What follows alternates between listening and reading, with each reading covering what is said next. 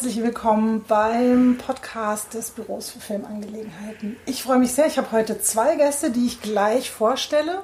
Äh, vorher wollte ich aber nochmal ähm, mich an meine Hörerinnen und Hörer wenden und euch bitten, wenn ihr Lust habt, doch mal Kommentare zu schreiben. Sagt mir doch mal, wie ihr meinen Podcast findet.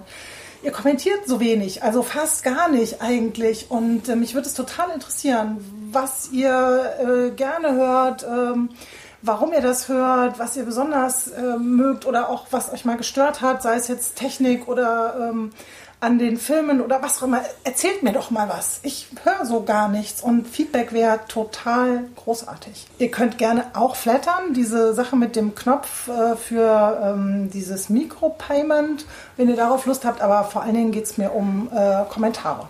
Das fände ich schön. Ja, und jetzt zum Film, zu meinen Gästen. Hallo, herzlich willkommen. Es ist eine Premiere, dass zwei bei mir sind. Es ist keine Premiere, dass Axel da ist. Nein. Axel war schon öfter da und hat einen neuen Film mitgebracht und den Hauptdarstellern, das ist Heiko Pinkowski. Hallo Heiko, Hallo, ich freue mich sehr. Grüß euch. Ähm, über dich gesprochen haben wir schon öfter, weil du in allen bisherigen Filmen von Axel ja auch schon mitgespielt hast. Und sehr schön, dass du jetzt äh, auch hier auf meinem Sofa sitzt und wir über den neuen Film sprechen können. Der heißt Alki Alki. Er kommt ins Kino in den nächsten Tagen. Mal gucken, wann ich das jetzt äh, fertig bekomme. Äh, das ist der 12.11. Genau, Donnerstag, 12.11. Mit lauter schönen anderen Filmen. Ne? Wir haben ja eine tolle Konkurrenz. Der neue Woody Allen ist da, Aha. der neue Greenaway ist da. Ähm, der neue äh, äh, äh, Danny Boyle ist da. Ich meine, lauter, lauter große äh, amerikanische Arthouse-Konkurrenz. Oh, es hätte auch schlimmer kommen können mit Star Wars. ja, gut, James Bond läuft. läuft, ja.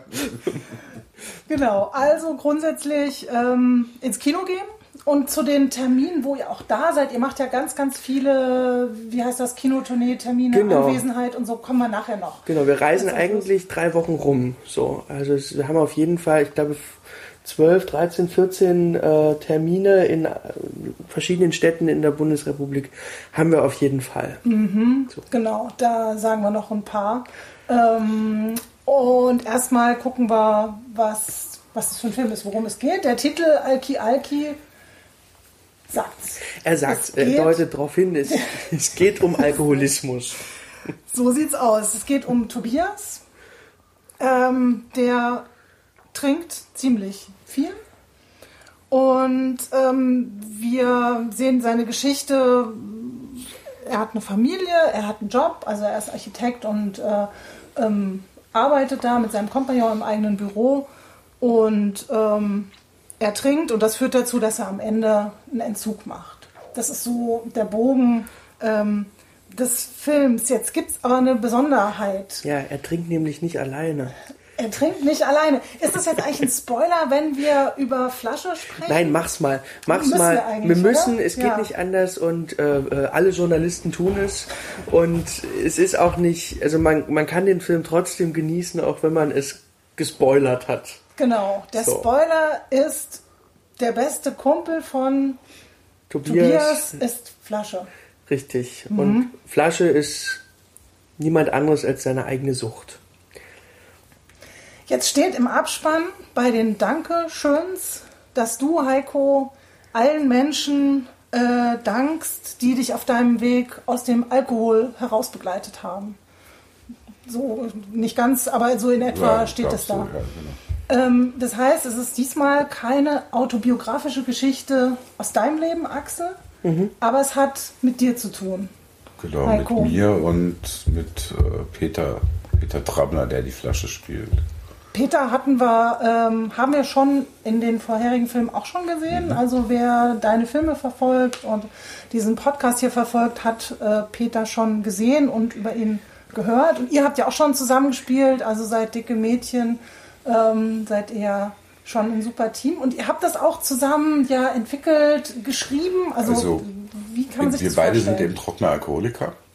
Äh, beide relativ ähnlich lange, ich glaube so um rund zehn Jahre. Ja. Pitti ist, glaube ich, ein halbes Jahr länger als mhm. ich, aber ungefähr zehn Jahre sind wir trockene Alkoholiker und äh, ich wollte sowieso immer gerne mal dazu was machen.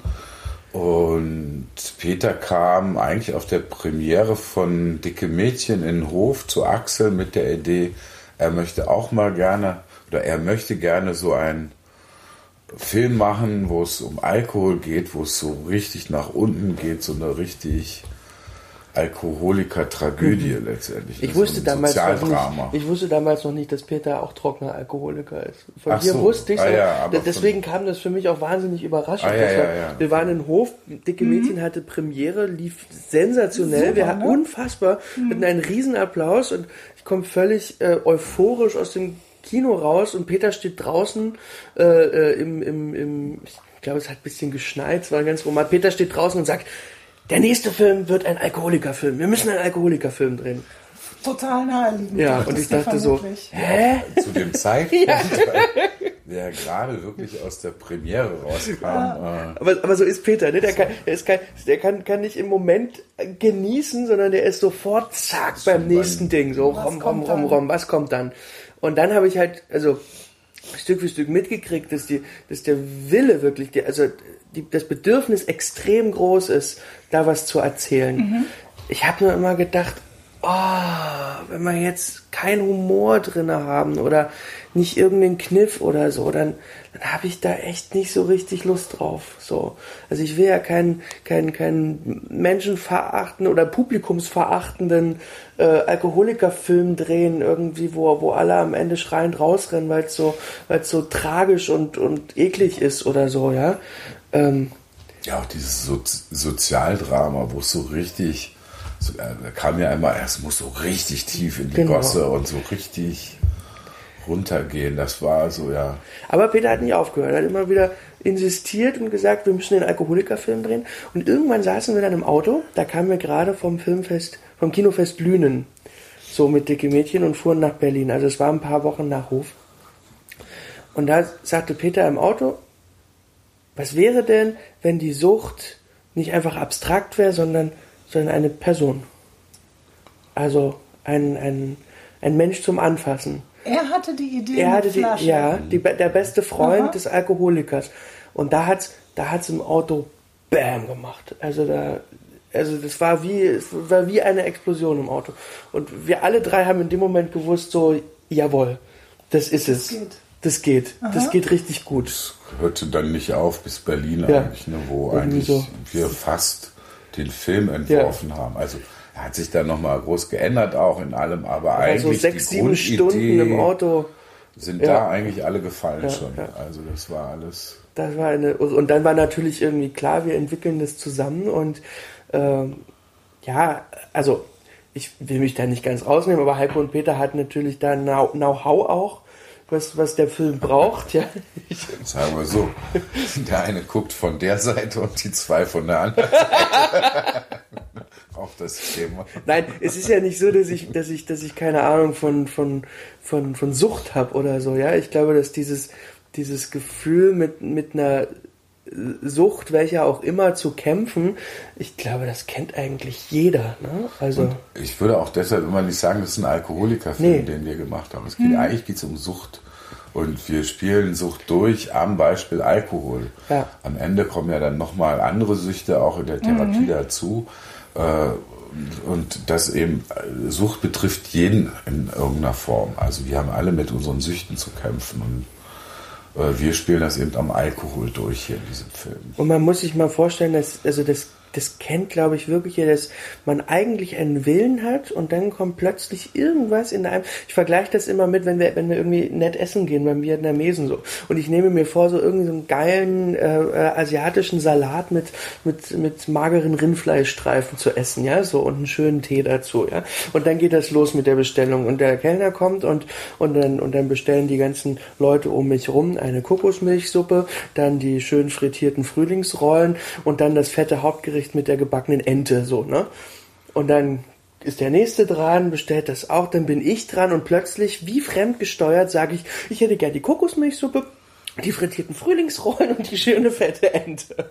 So. Ja, eigentlich bestellt man den Salat und in dem Moment, wo der Kellner weggeht und noch, ja, und noch den Salat. Genau. Und dann sitzt man da und hat die Mordsbestellung und isst das auch alles brav auf und fragt sich aber die ganze Zeit, wer hat mich da jetzt eigentlich reingerissen? Ich hatte doch ein ganz klar, und so ist es, es ist ja immer, wir haben so einen kleinen Teaser gedreht für Alki Alki zwischendurch. Peter hat da immer so Monologe, wo er, wo er nicht mehr aufhört, über, über von, vom einen ins Tausendste zu kommen. Und da, und da hat er irgendwann mal so eine, so eine Flasche in der Hand und macht diese Geste mit dem Trinken und sagt er, diese Geste nicht machen. Ganz einfach. Nur in dem Moment entscheiden, diese Geste nicht machen. Aber es ist eben nicht einfach. So.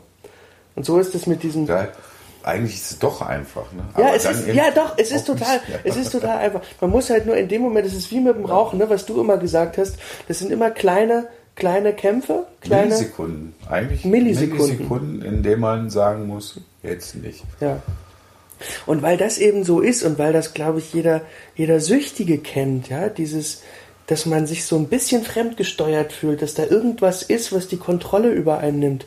Und es ist passiert ja auch in der Therapie, dass, dass, ähm, äh, dass die Therapiepatienten anfangen, ihre Sucht zu personifizieren, um jemanden zu, zu haben. Kommunizieren und zu kommunizieren. Also auch reden mit dir. Also ich habe tatsächlich auch Fragen an meine Sucht gestellt. Ich habe mich auch mit meiner Sucht unterhalten. Ja. Also auch in der Familienaufstellung, die, wir, die ich gemacht habe in der Therapie hat die Sucht aus, dort auch eine eigene Person und wird auch aufgestellt als. Äh also das ist durchaus ein übliches Verfahren, um, genau. ja, um damit zu lernen, zu verstehen, was da eigentlich abgeht und um das damit leben zu können. Genau. Weil der Film zeigt es ja sehr deutlich, du wirst sie nicht los. Also es ist ja nicht so, dass du irgendwann ähm, sagst, so, das war jetzt meine Begleitung für eine Zeit, aber ich habe die Sucht jetzt irgendwie in den Zug gesetzt oder ähm, ich bin da weggegangen, sondern die kommt halt wieder. Ja. Ne? Also das, das ist ja auch eine, eine sehr tragische ähm, Komponente. Also an, ja, an es dauert auch sehr lange, bis man das wirklich begreift. Also das war bei mir hat tatsächlich anderthalb, ich bin anderthalb Jahre zu einer ambulanten Therapie gegangen äh, und zwei, zwei bis dreimal die Woche und dann jedes zweite, dritte Wochenende ist man dort.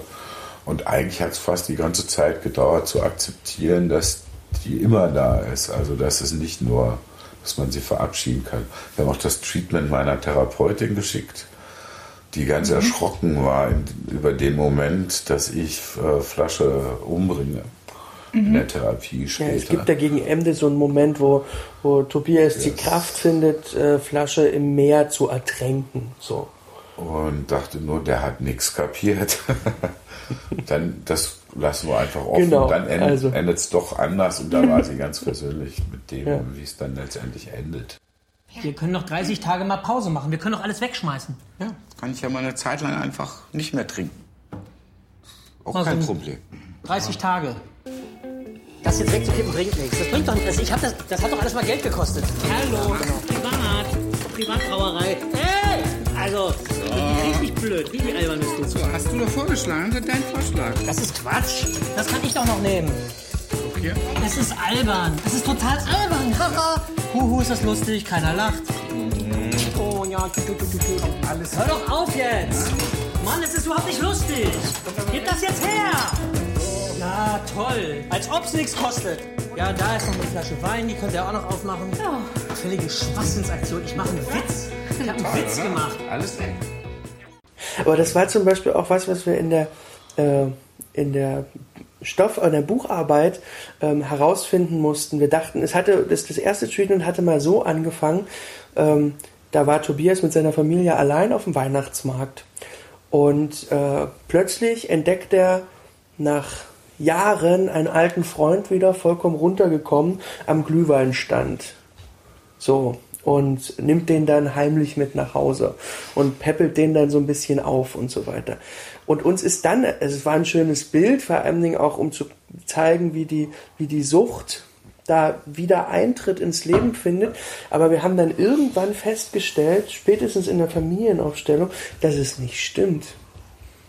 Weil man eben die, die Sucht nicht einfach mal äh, 15, 20 Jahre nicht sieht, vergisst, also ja, oder vergisst mhm. oder so. Oh, die ist einfach immer präsent. Und wenn man. Wir hatten so ein paar Sachen mit ihr gemacht. Wir hatten sie auch zwischendurch mal im Keller eingesperrt. Und ja, ja.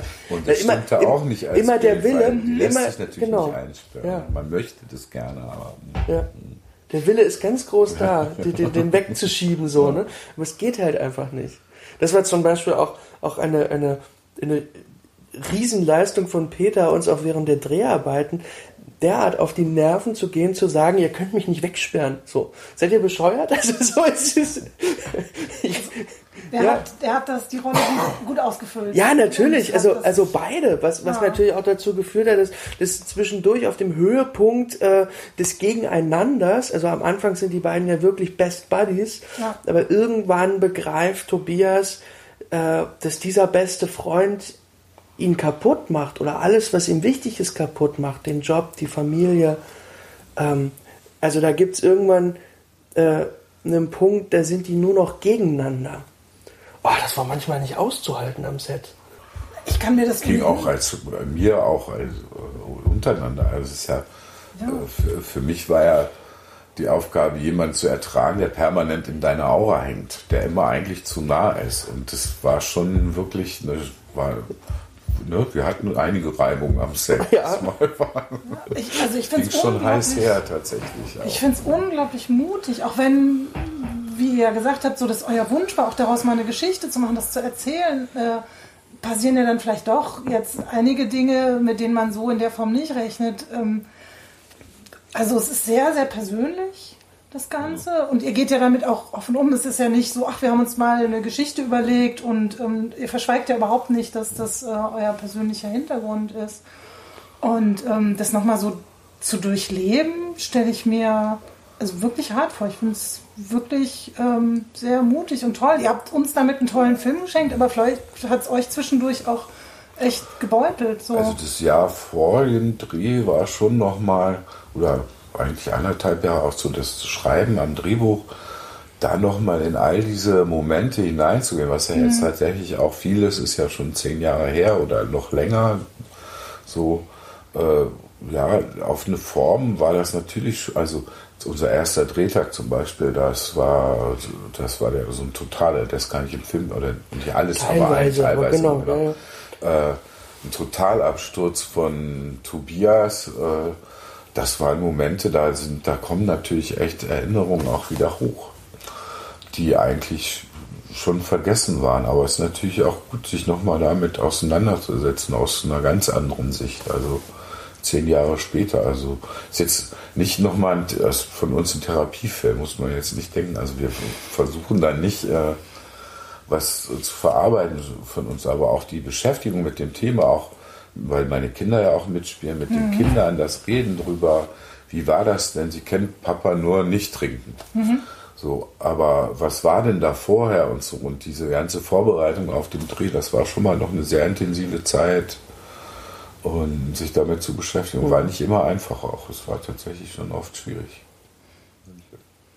Ja, ich nehme mal an, ihr habt euch sehr gut überlegt, so wie, wie ist die Tonart des Films. Und du hast gesagt, du wolltest jetzt nicht so einen schweren Film machen, der eben nur schrecklich ist, der nur das Drama zeigt. Natürlich ähm, ist da viel Drama drin und es muss ja auch ganz runtergehen, um als Publikum, als zuschauende Person zu verstehen, warum jetzt dieser Entzug nötig ist. Ne? Mhm. Weil das Umfeld, ähm, in dem Tobias lebt, ist ja so, ah ja, ne, ist ja irgendwie, also dein, dein äh, Kompagnon versteht das mit dem Entzug nicht, mit der Klinik, der findet das irgendwie so also Nein, das, war, ja. das war tatsächlich sehr schön, sowohl mit Thorsten Merten, äh, der den Thomas spielt, den besten Kumpel von Tobias, als auch mit Christina Große, die die Annika spielt, die Frau von Tobias, haben wir über deren Figuren lange geredet. Und, mhm.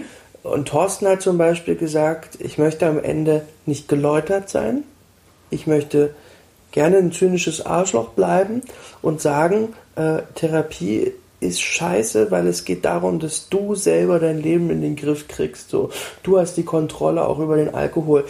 Was daran begründet ist, dass er selbst als, als Figur, ist es nicht alles im Film gelandet, aber er selbst hat auch Schwierigkeiten. Mhm. Ja? Ich meine, man kriegt das so ein bisschen mit. Der Typ ist allein, der, der arbeitet da die ganze Zeit, ist ein Workaholic, hat. Ähm, naja, ihm war so wichtig, er wollte so die, die Aussage auch für seine Figur, jeder hat ein Recht auf Sucht. Genau, richtig. Also, genau. Ja. Und Christina wiederum wollte keine starke Frau sein. Ja? Also die sagte dann nach dem Lesen des ersten Treatments, wo sie ähm, Tobias relativ früh schon sehr viel mehr Paroli geboten hat, sagte sie, das ist jetzt vielleicht, ähm, ist jetzt vielleicht äh, äh frauenpolitisch doof, aber ich möchte eigentlich keine starke Frau sein. Ich möchte diese Co-Abhängigkeit spielen, weil mhm. genau das ist das, wo man reingerät, ja, wenn man anfängt, ähm, die Alkoholsucht des eigenen Mannes zu deckeln so und und auch mitzulügen ja also so wie alle anfangen zu lügen äh, wie Tobias lügt lüge ich nach außen hin auch und ich will es nicht wahrhaben und dann stolper ich da rein und rein und komme dann irgendwann äh, erst eigentlich viel zu spät da raus aus der Nummer und ähm, und ich fand das in beiden Fällen eine ganz tolle Herangehensweise ja weil es erstmal nicht nicht der Blick, also es ist ein naturalistischer Blickwinkel, aber nicht das, was ich mir als Drehbuchautor irgendwie am Anfang mal ausgedacht hatte. Ja, da wollte ich natürlich mehr Moral. So. Und die haben immer, also alle, aber auch Peter und Heiko haben immer gesagt, ne, schön aufpassen mit dem, mit dem moralischen Zeigefinger, weil das bringt uns gar nichts am Ende. So.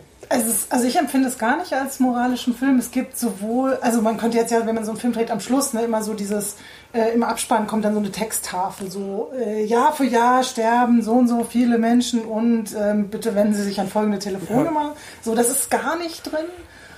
Ähm, es muss auch nicht. Also ich meine, jeder nee, kennt, jeder kennt süchtige Mitmenschen. Ähm, die, die Zahl der, der äh, der Kinder von Alkoholabhängigen, die später selber alkoholabhängig werden, ist erschreckend, erschreckend groß. Ich glaube, liegt irgendwo bei 80 Prozent oder so. Na, ich glaube, ich 80 Prozent der Leute, die ein Alkoholproblem haben, deren Eltern hatten auch ein Ja, oder so rum, ja genau, so rum ist es. Und, und das zum Beispiel haben wir ja versucht auch darzustellen, dass sich Flasche dann an den Sohn ja. von Tobias ranmacht. Ranmacht ist genau das richtige ja. Wort. Das ist echt, also da kriegt man auch Angst. So, das ist auch der Teil, der einen nicht so, so fröhlich aus dem Film entlässt, finde ich, weil da halt noch unklar ist, wie es mhm. weitergeht. Das wird einfach, er muss ja offen mhm. bleiben und da so Schluck. Ja. Also, ja, trotzdem ist ja jetzt kein, also es ist kein Happy End, aber mhm. es lässt uns, äh, lässt uns ja auch nicht unversöhnlich. Nö, äh, es ist. In, und das war mir auch ganz wichtig ja. zu, zu sagen. Äh, man kann das schaffen, auch aus dem Alkohol oder mit seinen Süchten klarzukommen, aber es ist nicht einfach. Mhm. Ja. Das ist, wenn wir das schaffen, dann naja, und du hast, du hast über den Tonfall geredet. Ich finde, es ist halt trotzdem, man muss keine Angst vor dem Film haben, wenn man, wenn man sehr viele Stellen hat, an denen man wirklich herzhaft lachen kann ja. und an denen man mit, mit, mit großem Genuss auch allen Figuren ähm, äh, mitgehen kann. Äh, die, die, die Wirkung von so einem Film, die kommt ja bei mir immer aus der Musik. Und das erste, was ich, also was ich hatte, war, dass, dass, dass der Sound der Tentakel von Delphi, ja, dass, dass der genau der Wirkung entspricht, die ich im Film gern gehabt hätte. Also die sind, die sind cool, ja, aber die sind auch irgendwie ähm, äh, so ein bisschen rotzig und, und dreckig. Ja. Die machen ja mit, mit, mit lauter Küchengeräten Musik oder so. Der Schaban, Hannes Quistek nennt das immer Butzklatz. So. Ich habe das irgendwo gelesen ja, und äh, genau. konnte also, mir darunter nichts vorstellen. Das ist der Butzklatz, das sind diese ganzen, also dass die auf, auf äh, äh, äh Badewannenschüsseln, Plastikwannenschüsseln äh, trommeln und, und diese Sachen. Das ist halt genau dieser selbstgemachte, dreckige, aber coole Sound, der irgendwie total melancholisch ist, ja. Die Texte sind aber eben auch. Und dann frech, genau. intelligent, witzig. Genau, und dann äh, Roberts Texte, ja. ja, so, so poetisch. Und es war irgendwie klar, dass diese, dass diese Mischung der Musik der Tentakel von Delphi und von Captain Peng und Schaban ist das, was ich an Wirkung auch gerne im Film zeigen möchte. Und deswegen habe ich die dann gefragt, ob die die, die, die Musik machen würden. Dann haben wir denen die Geschichte erzählt und die fanden das halt voll geil. Also fand ich super. Es ist ja auch ihre erste Filmmusik überhaupt. Also mhm. die haben natürlich Musikvideos gedreht zu ihren, die sind ja selber die besten Musikvideo äh, äh, Macher, die es überhaupt gibt auf der Welt. Ähm, aber das war jetzt so die, die erste Musik für einen, für einen anderen, in Anführungsstrichen, fremden Film. Und die Werbeeinblendung, gerade ist das Album erschienen. Richtig, genau. Und gerade ist das Album erschienen. Ja, also. Und äh, auf CD und Vinyl. Ich bin so uh. stolz, es ist so geil, also diese Vinylplatte zu haben und auch. So stolz, dass du dich das erste Mal für eine Vinylplatte ausgezogen hast.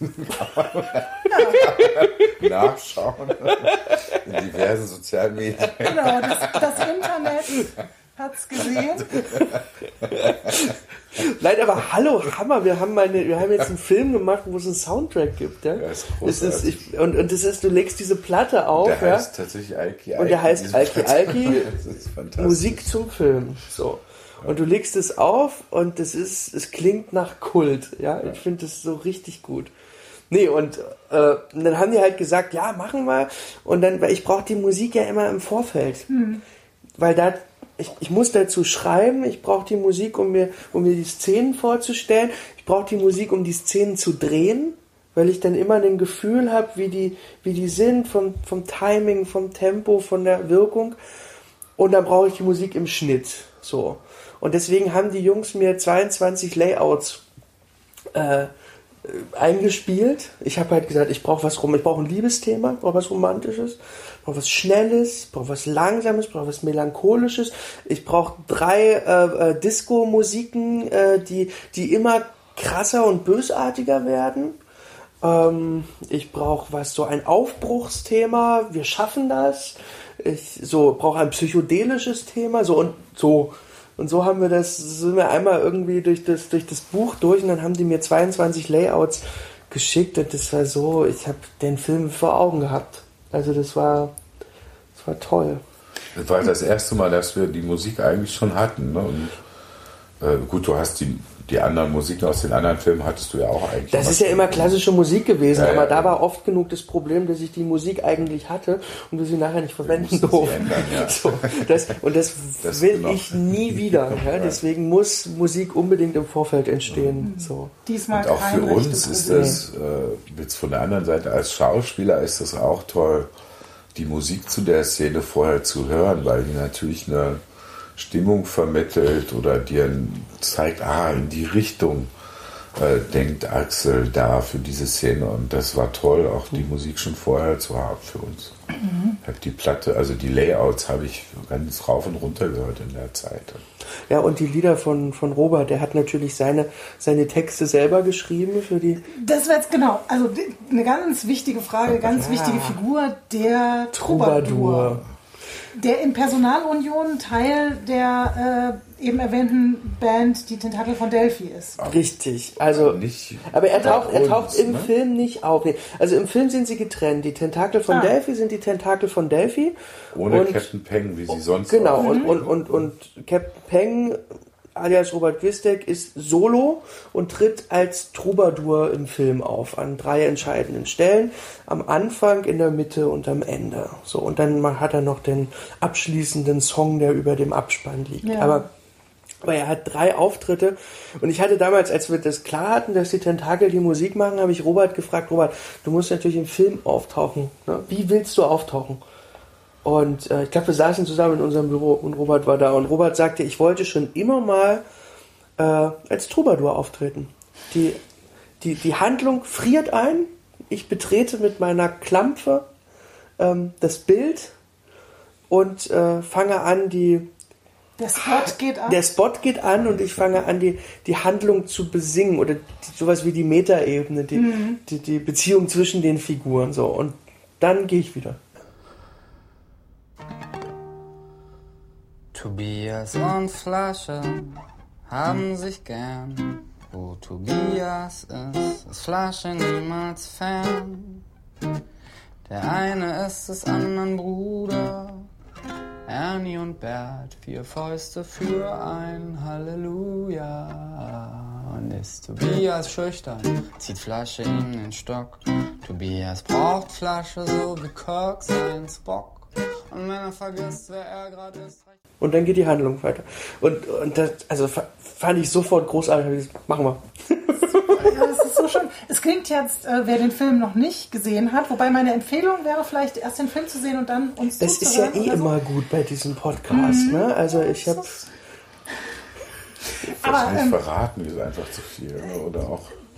Ja, das, aber kann ja jeder dann. Also wer jetzt, jetzt, jetzt bis zu dieser Stelle gehört hat, wir werden jetzt im Folgenden noch mehr verraten. Und wenn wir immer tiefer reinkommen. Pausentaste ins Kino und dann weiter. Genau. Ähm, es klingt vielleicht ein bisschen kompliziert, weil ähm, wir haben eben erzählt, dass die Sucht äh, eine Person ist ja. in eurem Film. Ähm, und jetzt gibt es auch noch einen Troubadour, der auf ja. einer Metaebene das Geschehen kommentiert. Und wir ähm, haben noch nicht über Galina Ivanovna Schnurgenova geredet. Genau. Oder, ähm, oder die Kostümszenen. Ja. Ähm, ja. Aber, Kommt alles.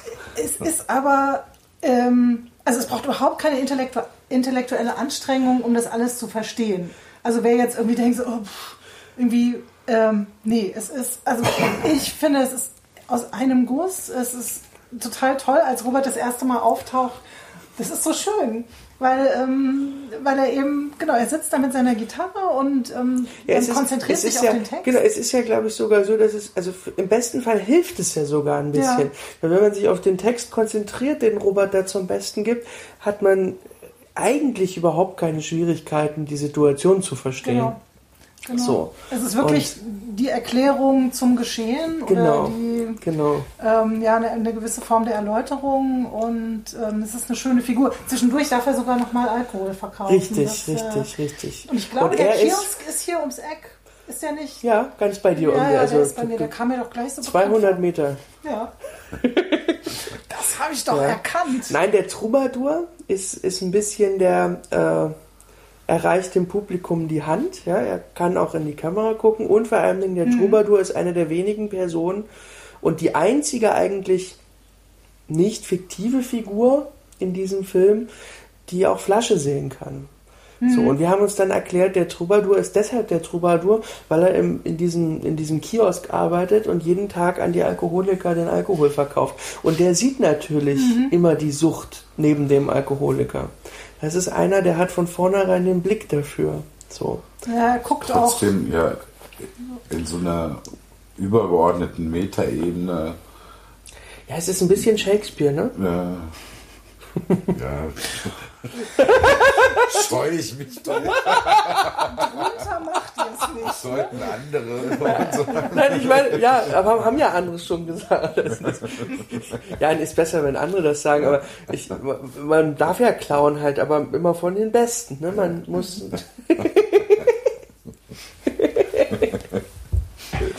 Okay, nein, wenn das anmaßend wirkte, nehme ich das zurück sofort. Möchte, möchte ich nicht. Ihr habt jetzt schon mehrfach über die Familienaufstellung gesprochen. Das erinnert mich natürlich ja. an vorhergehende Podcasts. Bei Ich fühle mich Disco haben wir über ja. Familienaufstellung gesprochen. Das war eine sehr, sehr bedeutende Familienaufstellung für mich damals, was die Figur des, des Vaters Hanno Herbst angeht. Ja? ja. Ganz irre, was da passiert ist. Als wir jetzt Alki Alki geschrieben haben, haben wir gleich während der Drehbuch äh, Entwicklung ähm, Familienaufstellungen für Tobias und für Flasche gemacht. Flasche hat Flasche wurde auch, hat, hat eine eigene Aha. Familie. Weil man braucht natürlich auch für so eine Figur wie Flasche irgendwie eine Backstory. Ja, die spielt ja. im Film keine Rolle, aber dass du, dass du bestimmte Drücke oder die du hast, auch als Figur, die müssen ja irgendwie kanalisiert werden oder so. Deswegen war es für uns wichtig, dass wir eine für uns funktionierende Backstory hatten, ja, auch letztendlich hat Flasche ja auch Beziehungen, auch genau. zu äh, Christine, also, also der, Annika, der Frau Annika genau. und und den äh, Kindern zu, und zu Thorsten. Äh, da, da, kam zum Beispiel auch Thomas. raus, da kam zum Beispiel auch raus, dass Flasche wirklich ein Problem damit hat, dass er Tobias viel zu gerne hat. Also er mag ihn, er ist ja eigentlich sein Klient und eigentlich wäre ja der Job der Sucht, seinen Klienten so schnell wie möglich fertig zu machen. Das ist die Motivation oder der Antrieb der Sucht, ne? Das, das ist der Antrieb der mhm. Sucht. Und es gibt da sehr erfolgreiche Suchtkollegen und es gibt welche, die sind nicht so erfolgreich, so wie Flasche. Weil wenn er es wirklich ernst nehmen würde, ja, wenn er, wenn er das knallhart durchziehen würde, dann hätte er nicht zugelassen, dass Tobias so eine tolle Frau hat, drei Kinder in die Welt setzt und eine Familie hat, ja, weil sowas stabilisiert ja. Mhm. Eigentlich, eigentlich hat Flasche da richtig Scheiße gebaut. Das ist uns zum Beispiel in der Familienaufstellung klar geworden. Mhm. Solche Sachen, das ist irre. Also für, für mich als Zuschauerin wird das so ein bisschen klar in dem Gespräch, was er mit einer anderen Sucht führt.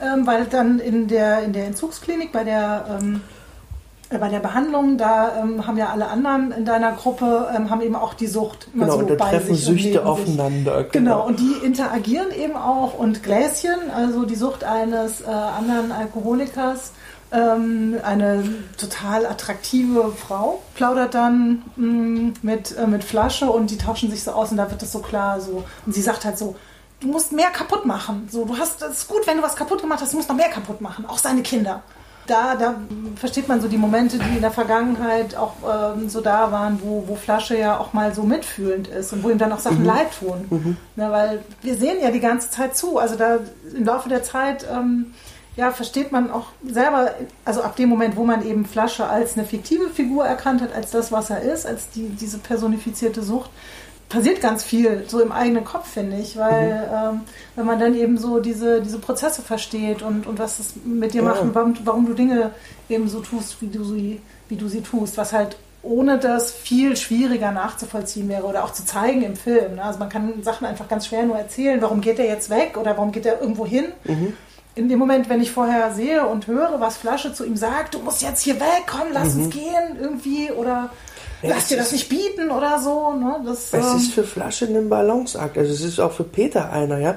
Eben zwischen dem Auftrag und der Sympathie zu Tobias hin und mhm. her zu schwanken, ja, und, und sich mal mal gehen zu lassen und mal den Haken zu spielen und dann mal wieder zurückzustecken und so weiter. Und äh, das, also.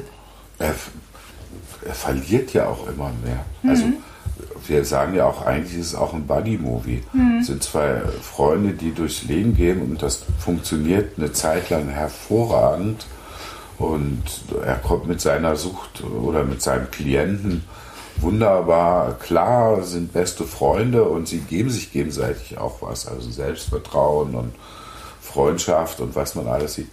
Und das verliert der ja Stück für Stück, je mehr Tobias daran auch zugrunde geht. Mhm an ihm. Ne? Letztendlich macht er seine Beziehung zu Tobias auch kaputt. Das ist ja dieser unglaubliche Spagat dann auch, ne? dass er ja auch merkt, ich tue ihm nicht gut auf mhm. eine Art.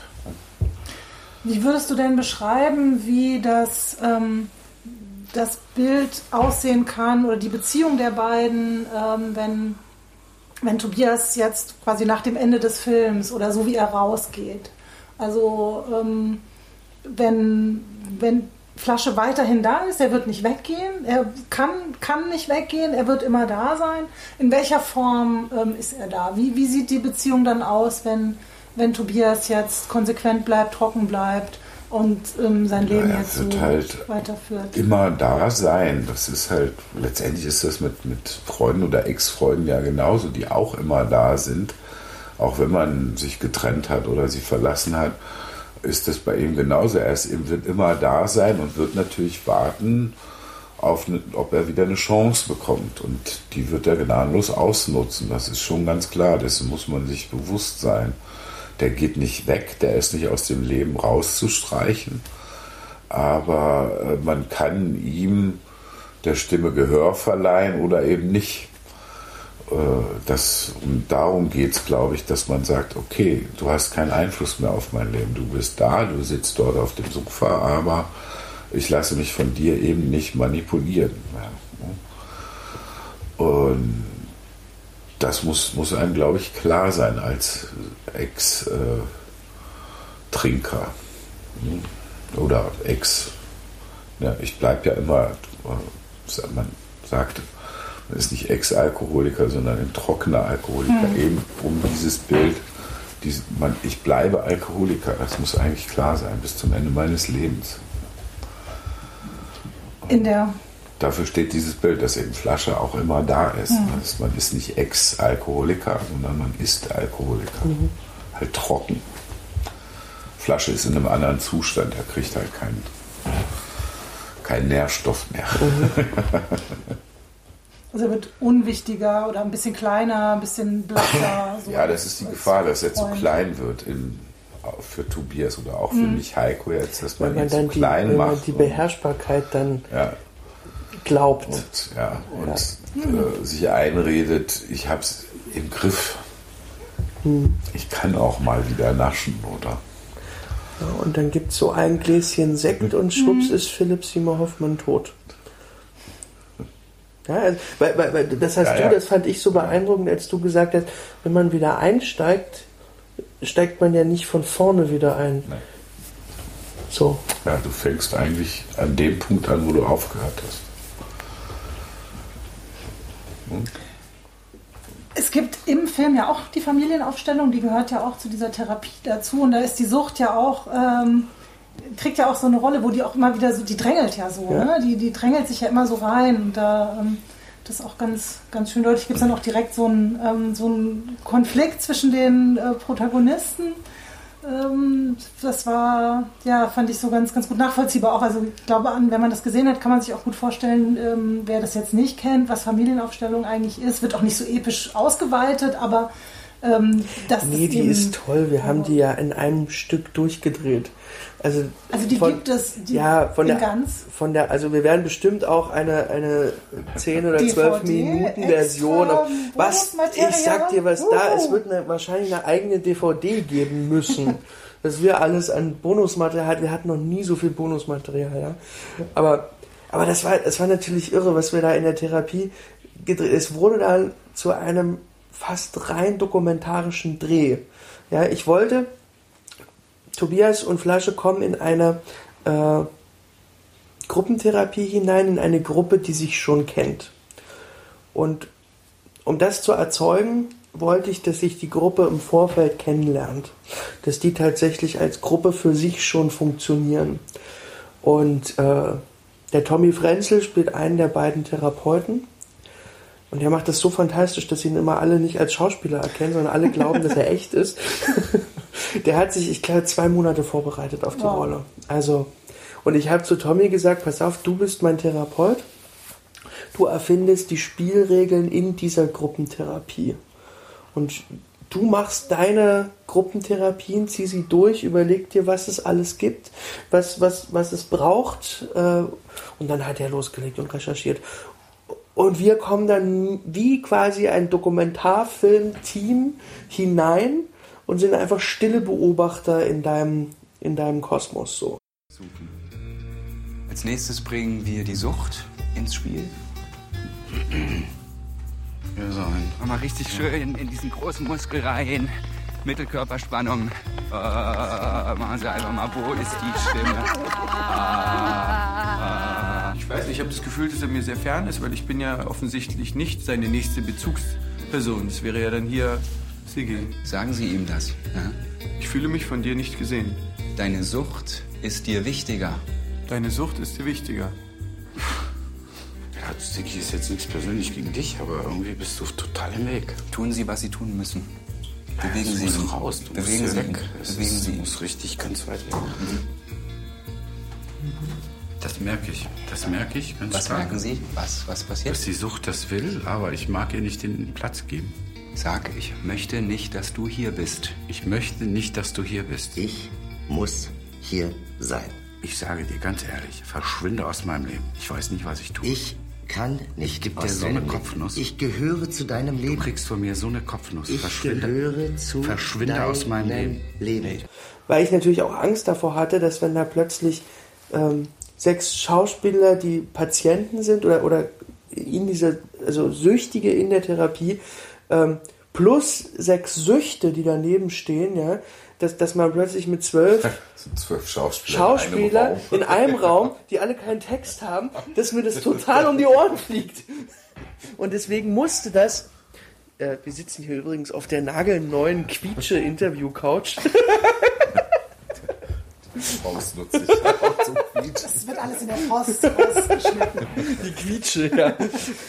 nee, das, deswegen brauchte ich Tommy so und, und dann und dann hat er das, der hat das so phänomenal gemacht, ja. Und der hat dann eben sowas gemacht wie Familienaufstellung oder eben Lockerungsübungen, Stärkungsübungen, Kennenlernen. Kennenlernübungen. Der hat sich wirklich komplett das Programm ausgedacht. Der Du hat hast sich das- sogar gesagt, Ja. glaube ich, Tommy, das sind deine zwei Tage. Genau, richtig, du- richtig, genau. ne? Das sind deine zwei Tage. So, hier, das sind deine äh, Patienten. ähm, entwickeln mit ihnen die Vergangenheit dieser Therapiegruppe. Ja. So, und dann, Das- und da hat er sich, Ja. und er hat es so fantastisch gemacht. So. Das heißt, ähm, du hast den Job des Spielleiters. Für die Therapie, für die Gruppentherapie an Tommy Frenzel abgegeben. Ja, das ist so. Und Ja. Spielleiter ist ja so ein Begriff, den du ähm, verwendest und auch lieber benutzt, hörst, äh, Ja. dich so bezeichnest als Regisseur. Ja. Wa- Was äh, ist denn da für dich? Was heißt das eine, was heißt das andere? Naja, es ist äh, Regie führen heißt für mich, ich habe jetzt drei Folgen Löwenzahn gedreht, da habe ich in, in zwei Folgen auch mal Regie geführt. Löwenzahn ist die Kinder. Ja, genau, die Kinderserie, genau, die, genau. Also die ich schon als Kind. ja, ja genau. habe. Also, ne, äh, äh, Peter Lustig ist seit neun Jahren nicht mehr da. Und, aber tatsächlich, das ist, das kommt auch ganz bald. Bei einer Folge durfte ich improvisieren. Uh. Das haben Wir wir haben jetzt gerade gemacht. 35 Jahre Löwenzahn. Ne? Das Genau, richtig, richtig. ja, ja. Also, aber auf, das haben die noch nie gemacht. Das war ein Riesenexperiment. Anderes Feld, anderes Thema. In Anderer zwei Podcast. Folgen, fertiges Drehbuch, äh, Team, was steht, äh, 25 Mann, die ich nicht kannte, ähm, Schauspieler, mit denen ich dieses Drehbuch möglichst eins zu eins umsetze, weil es von der Redaktion auch abgesegnet ist und, und pipapo. Das ähm, so, und dann, dann, dann guckt man halt, wie wird man jetzt diesem Drehbuch äh, oder der Vision des Autors oder der Redaktion oder des Formates am ehesten gerecht. Ja, das ist eine ganz andere Arbeit. Äh, das, da, da bin ich Regisseur. Da fühle ich mich auch viel mehr als Regisseur. Ähm, als wenn wir jetzt sowas machen, ja, wo wir tatsächlich, wo ich eben solche Sachen auch sagen kann, wo ich sagen kann, Tommy, die zwei Tage gehören dir. So. Du bist der Master der Gruppentherapie, ja, mit dem vollen Bewusstsein, dass wenn das nicht funktioniert, habe ich keine vernünftigen Gruppentherapie-Szenen. Also, aber das ist ja was, was wir immer in Kauf nehmen. Und ich würde ja Tommy nicht besetzen, wenn ich nicht bedingungsloses Vertrauen in ihn hätte. So, und, äh, und da ist es halt, weißt du, all, die Schauspieler gestalten ihre Figuren mit, ähm, wir alle arbeiten, wir, wir, wir haben, wir haben äh, einen Handlungsablauf, wo jede Szene beschrieben ist, zumindest dahingehend, was passiert, aber nicht wie. Dieses Wie, das finden wir immer gemeinsam. Und das ist halt ein großes Spiel. Das ist halt mehr als nur einfach Regie führen oder etwas umsetzen. Das ist Weil halt. natürlich eigentlich Spielleiter auch viel zu wenig ist, weil in dem Moment des Drehens bist du der Spielleiter, aber du bereitest uns ja das Feld vor. Also du weißt die Musik, du weißt die. Ja, aber das, die, man kann ne, ja sagen, das sind ja die Spielregeln so. Ja. Die, die stelle ich im Vorfeld auf. auf, So, Es ist Spielleiter von deinem Spiel, so ist es. genau, ja, ja, gut, aber es ist. Das aber- ist schon dein Spiel auch. Also nicht, dass, äh, dass jemand falsch versteht. Das ist schon dann auch ein Film von Axel Ranisch am Ende, weil er uns natürlich die Chance, das Ja, nee, Spielfeld das so eben, also- vorbereitet, dass wir auch glänzen können. Aber Das es ist eben auch ein Film von uns allen, weil, weil Ja. jeder sich weitaus mehr einbringt, Das- als ja, das, das in einem normalen Film der Fall ist. So. Deswegen finde ich dann so eine Bezeichnung wie ein Film von Scheiße. So, da steht dann, also das stimmt halt dann einfach. Beschwert sich immer. Ja, das wollen dann immer die, die mit dem Film später was machen. Ne? Das muss Genau, muss man so in genau. so ein Raster Richtig, rein und genau. dann gibt es Ihr immer die verschweigt immer den Axel, warum macht er das? Nein, das tun wir nicht. Axel, ja, genau. Naja, so. Alles aber- ein bisschen anders bei euch. Genau, aber eben auch, auch dann, dann so besonders unmittelbar nah und auch herzlich. Also, ne, diese, die, ich habe, ich, also das ist, das nutzt ihr ja auch alle, diese Freiheit zu sagen, stopp, hier stimmt was nicht. Ja, etwas, was man sich ja irgendwie einem normalen Set nahezu verbietet. Ja. Also wenn ich merke, äh, hier stimmt was nicht, aber das hat so große Konsequenzen, weil wenn ich jetzt hier anfange zu sagen, also passiert mir manchmal als Kommissar Schröder, ja, dass ich in einer Szene stehe und merke, scheiße, hier verrate ich gerade meine Figur. Ähm, und dann merke ich. Das passiert öfters, ja, als man sich vorstellt. Ja, äh, also. und, dann, und dann guckt man halt, fange ich jetzt hier wirklich ein Theater an, ja, weil dann müsste ich ganz vorne anfangen. und dann komme ich ganz schnell in die Drehbedingungen und zu sagen, okay, es liegt schon allein daran, dass wir nicht chronologisch drehen. So. Das ist schon allein scheiße. Mhm. Ja, weil jede Szene bedingt die nächste. Und in herkömmlichen Produktionen drehst du einfach nicht chronologisch. Ich weiß, wir haben ja auch schon in diesem Rahmen schon ein paar Mal darüber gesprochen. Ich kann mich nicht dran gewöhnen. Ich kann mich nicht dran gewöhnen, unchronologisch zu drehen. Ich finde es eine Katastrophe. So. Das ist deine Sicht und deine Erfahrung, die du als, ja. als Schauspieler dann machst, ja. genau. Ja. Und das kannst du natürlich, wenn du die Freiheit hast. Auch als Regisseur, ich glaube, von aus, äh, auch letztendlich auch als Produzent, äh, wenn man drauf guckt, ist dieses unchronologische Drehen, also man, weil man nie weiß, genau weiß, an welchem Punkt man im Film ist. Und mhm. wenn man arg chronologisch dreht, vergibt man sich so viele Chancen, äh, noch was Neues zu entdecken. Ja. Das ist so, weil ja. wenn man schon die Szene gedreht hat davor, dann ist halt die schönste Idee hinfällig wahrscheinlich. Ja. ja. das ist so die Behauptung, dass man am Schreibtisch quasi sich die Geschichte komplett ausdenken ja. kann und auch das ausblendet, was die anderen mitbringen. Ja. Und du sagst eben immer, ich will wissen, was die Leute mitbringen, mit denen ich arbeite, die spielen vor allen Dingen und äh, gucken, was dann da rauskommt. Natürlich kannst du dir am Schreibtisch eine komplett für dich funktionierende Welt erschaffen, so in der dann die Figuren nach deiner eigenen Logik handeln, ja.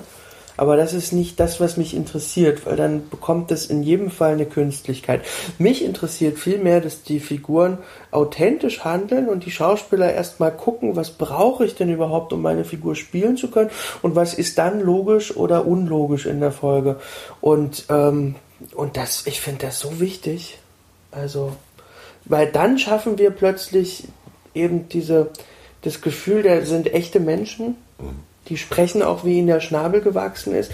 Und die können wir jetzt konfrontieren mit Absurditäten des Alltags oder mit fantastischen Elementen wie einer komplett fiktiven Figur. So hat natürlich auch damit zu, mit der Art zu tun, wie wir Filme machen wollen. Wenn du eine Künstlichkeit willst, äh, ist, ist das manchmal gar nicht verkehrt, die ja auch. Nee, Künstlichkeit ist ja super. Ne? Also es ist ja schön, so. eine Inszenierung im Film zu haben. Ja, also es ist ja nichts anderes. Wenn der Troubadour ja. ins Bild tritt, sind wir in der in Gut, Inszenierung 100 Prozent. So, ja. ne?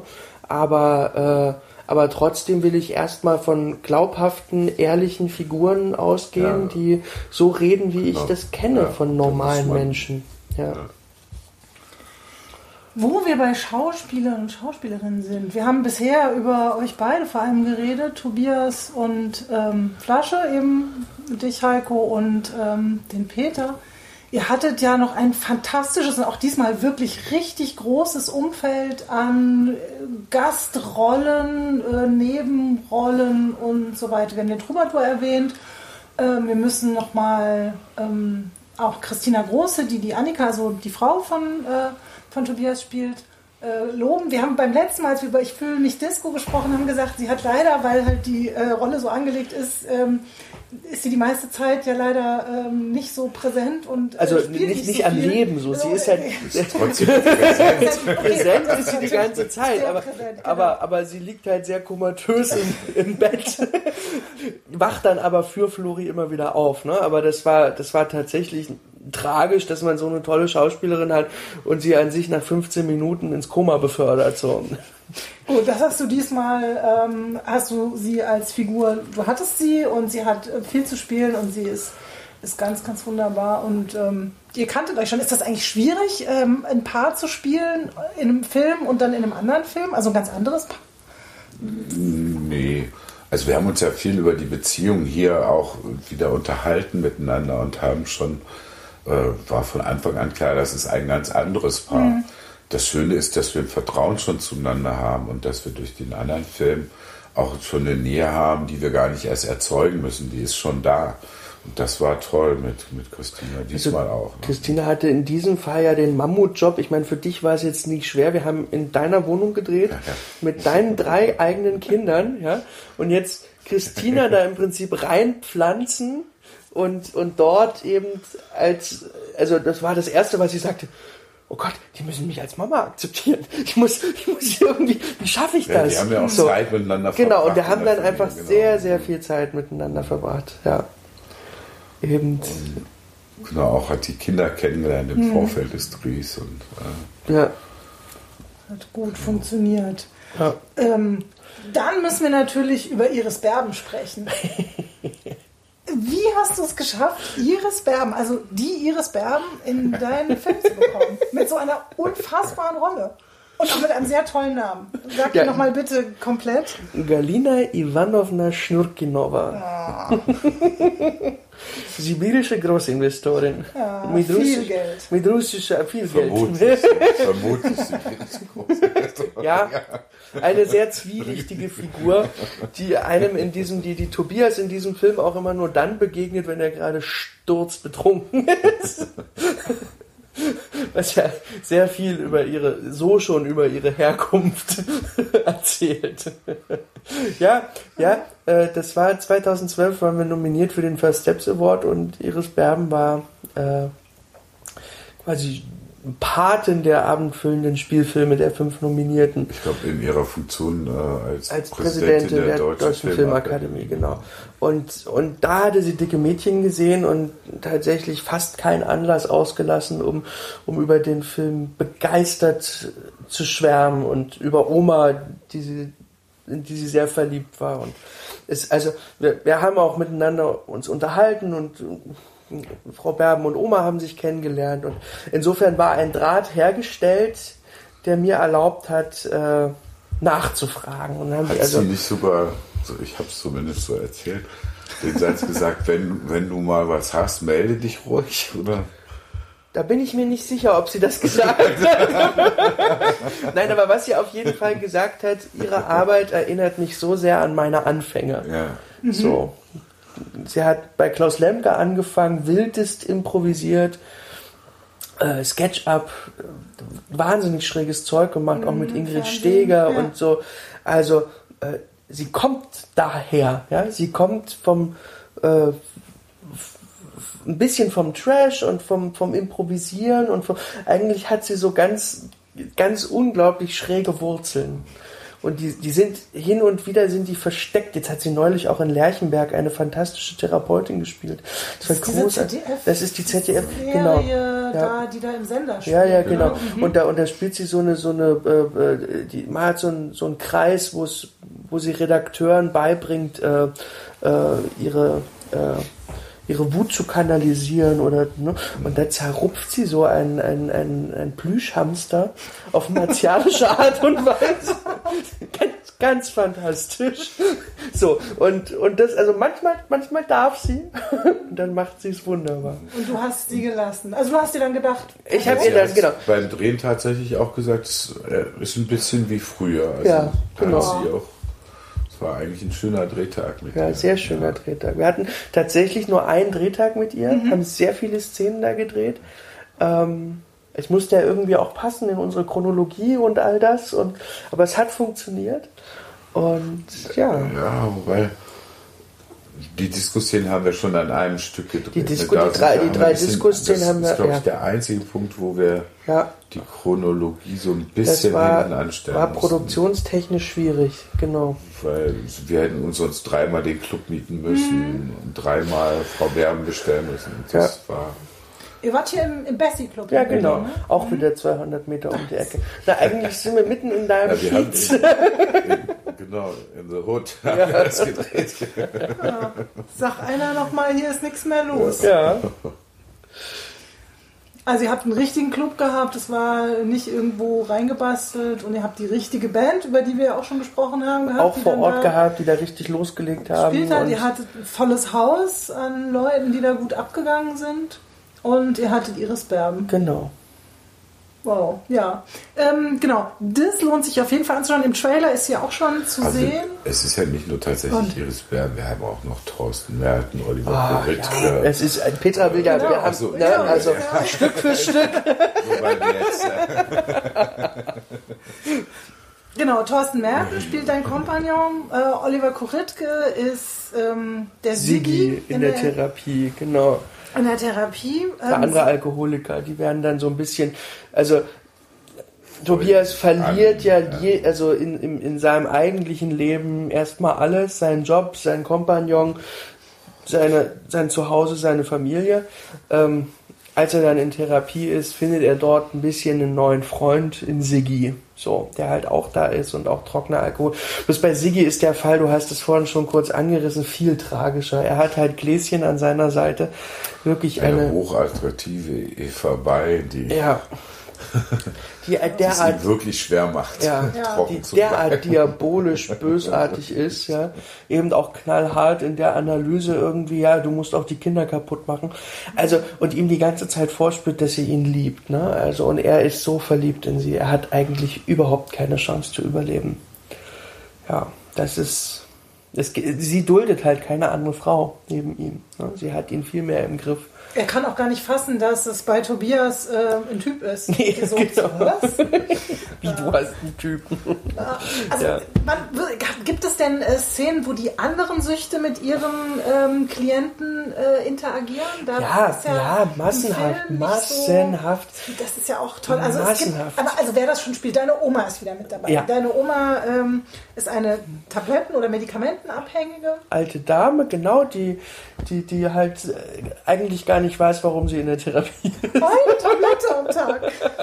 Genau. Genau, ihre Sucht, äh, äh, Heiner Hart, der phänomenal gespielt hat in Dreizimmerküche Bad bei Dietrich Brüggemann und also ein fantastischer Schauspieler, der leider viel zu kurz kommt, wie halt die meisten Cameos.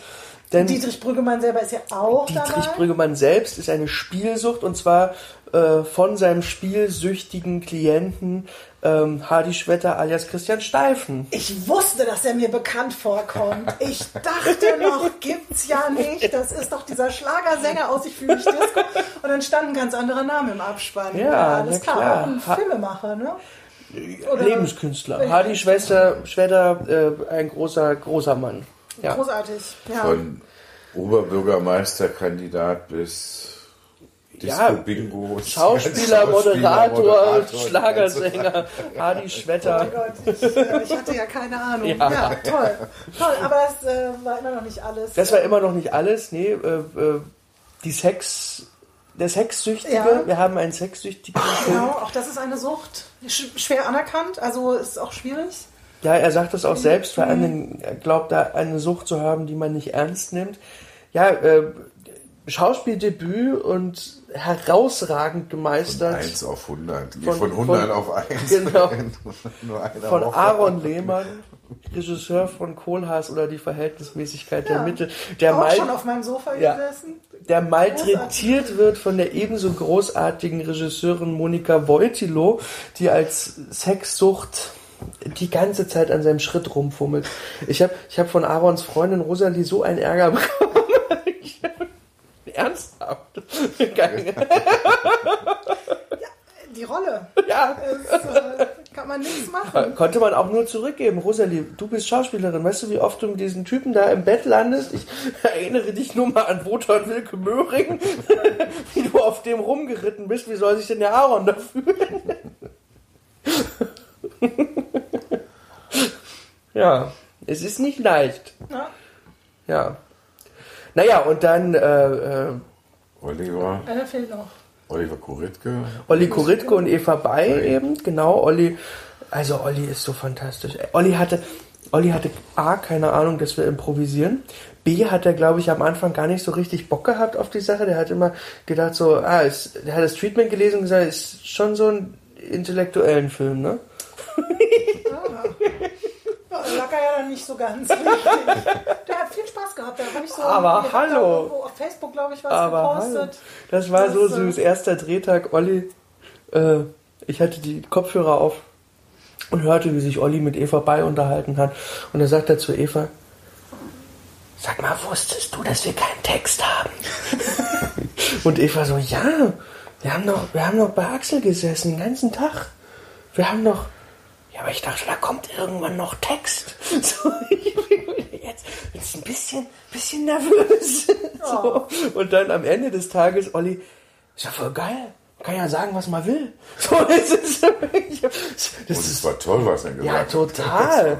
Total. Also, Ja, der ist auch super. der ist richtig, vor allen Dingen schafft er es, er hat ja, ähm, also keine, keine, keine große Rolle im Sinne von den Minuten, die er im Film zu sehen ist. Ja. Er kommt halt in, im, im, im letzten Teil vor in dieser Therapie, aber er schafft es innerhalb kürzester Zeit, dass man ihn so lieb hat, ja.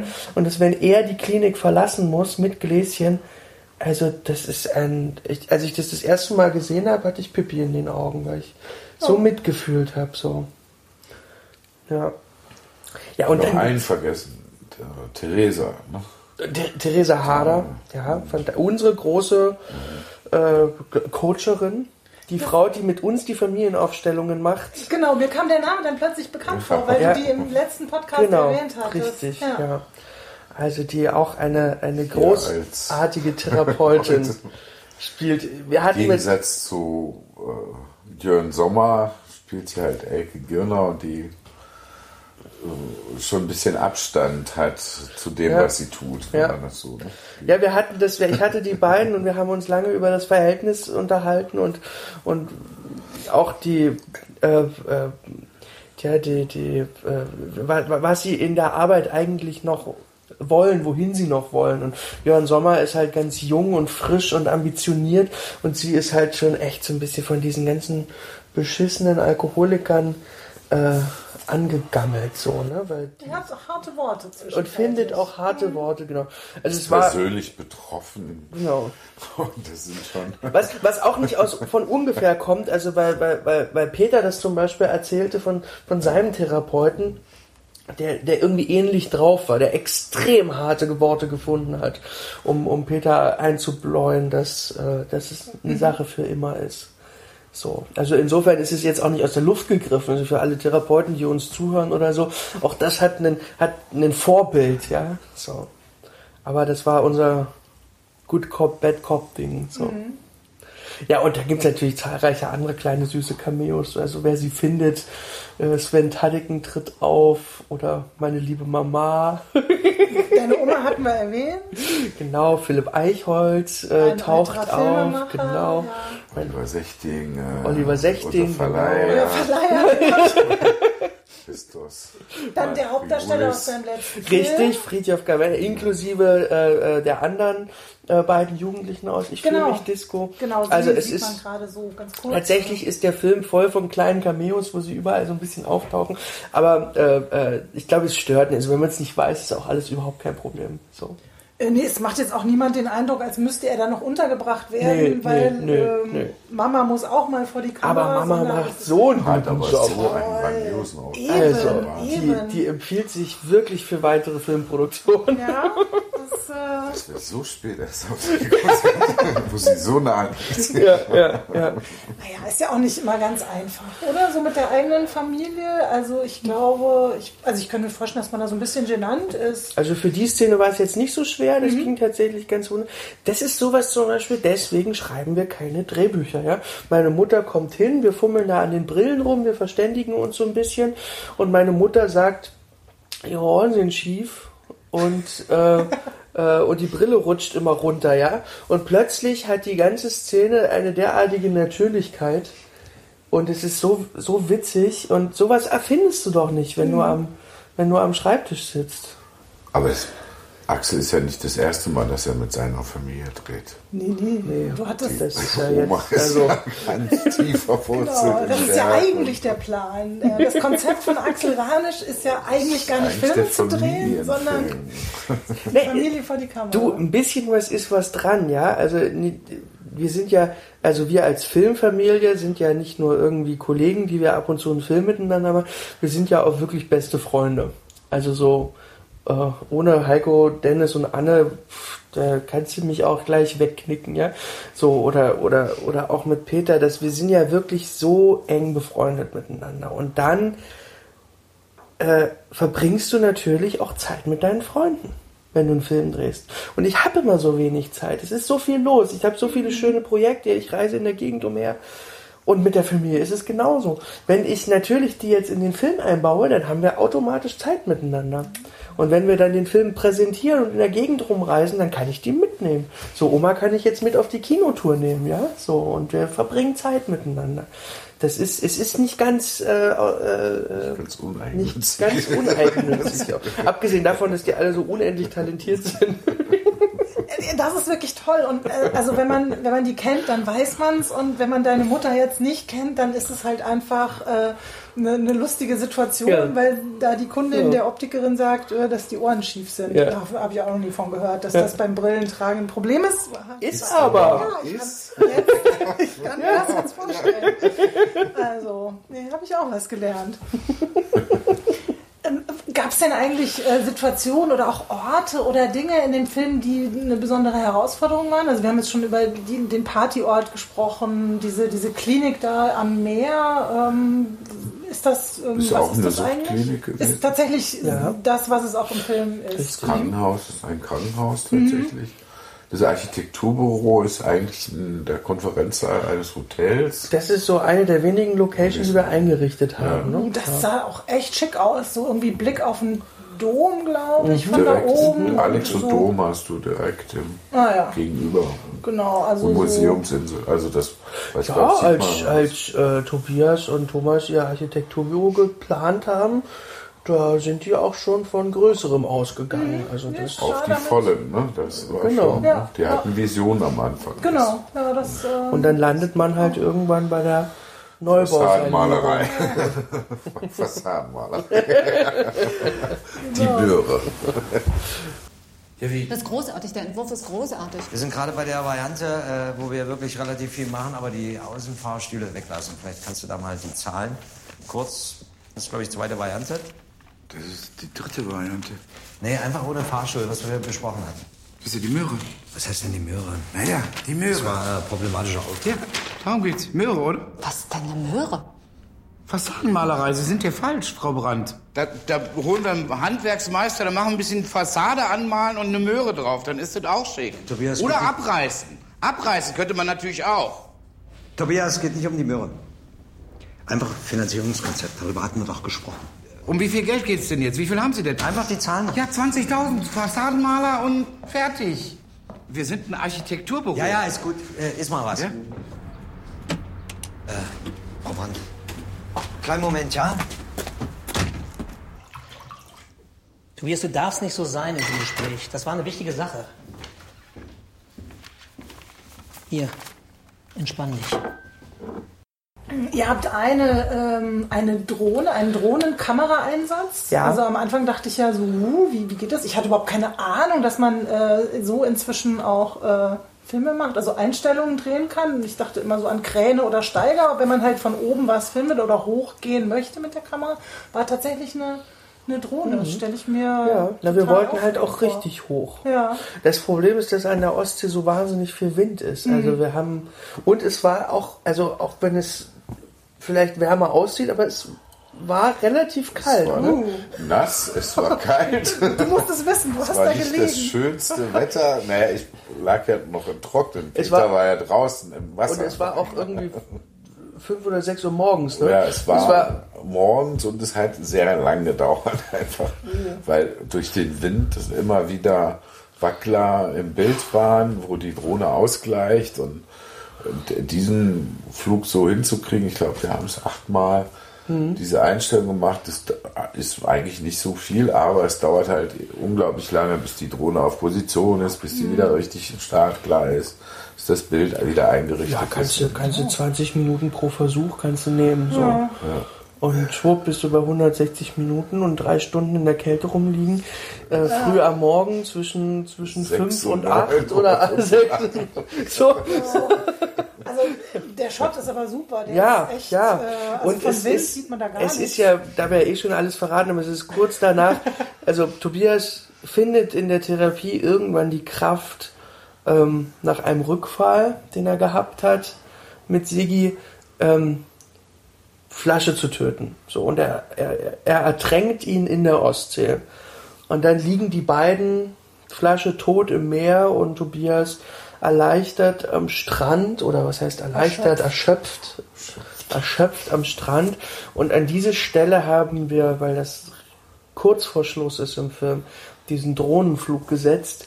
Da wussten wir dramaturgisch, dass wir jetzt auch ein bisschen das Publikum aufs Glatteis führen müssen. Wir tun so, als wäre Schluss. Mhm.